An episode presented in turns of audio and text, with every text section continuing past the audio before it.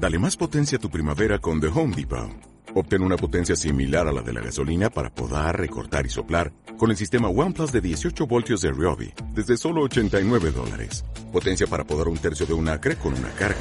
Potencia para recortar el césped que dura hasta dos horas.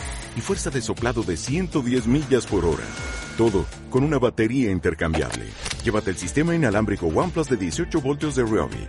Solo en The Home Depot. Haces más. Logras más. Bienvenidos a esta cuarta lección. Seguramente muchos de ustedes consideran que actualmente la desigualdad ha disminuido considerablemente, ya que hay más facilidades para poder tener un auto, un televisor u otros materiales. Bueno, en esta oportunidad quiero entregarles otra mirada al respecto. En las últimas décadas, a la gente de todo el planeta se le ha ido diciendo que la humanidad se halla en la senda hacia la igualdad y que la globalización y las nuevas tecnologías nos ayudarán a llegar pronto a ella. En realidad, en el siglo XXI podrían surgir las sociedades más desiguales de la historia.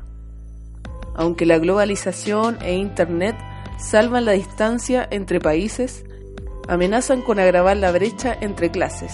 Y cuando parece que la humanidad está a punto de conseguir la unificación global, la propia especie podría dividirse en diferentes castas biológicas. Ciertamente, la globalización ha beneficiado a grandes segmentos de la humanidad, pero hay indicios de una desigualdad creciente tanto entre las sociedades como en el interior de las mismas. Algunos grupos monopolizan de forma creciente los frutos de la globalización, al tiempo que miles de millones de personas se quedan atrás. Ya hoy en día, el 1% más rico posee la mitad de las riquezas del mundo. Y lo que es aún más alarmante, las 100 personas más ricas poseen más en su conjunto que las 4 millones de personas más pobres. Esto aún podría empeorar mucho. Como se ha visto en capítulos anteriores, el auge de la inteligencia artificial podría eliminar el valor económico y político de la mayoría de los humanos. Al mismo tiempo, las mejoras de biotecnología tal vez posibiliten que la desigualdad económica se traduzca en desigualdad biológica. Los super ricos tendrán por fin algo que hacer que valga de verdad la pena, con su extraordinaria riqueza. Mientras que hasta ahora podría comprar poco más que símbolos de estatus, pronto podrán comprar la vida misma. Si los nuevos tratamientos para alargar la vida y mejorar las condiciones físicas y cognitivas acaban siendo caros, la humanidad podría dividirse en castas biológicas. ¿Se imaginan un mundo así?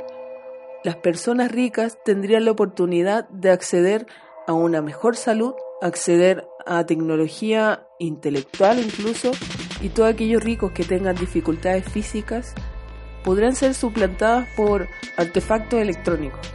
Como contraparte, aquellas personas que no disponen de dinero estarán con dificultades para poder llegar a su nivel.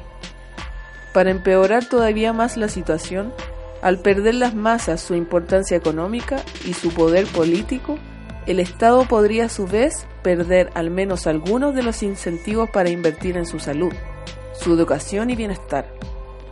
Es muy peligroso no ser necesario.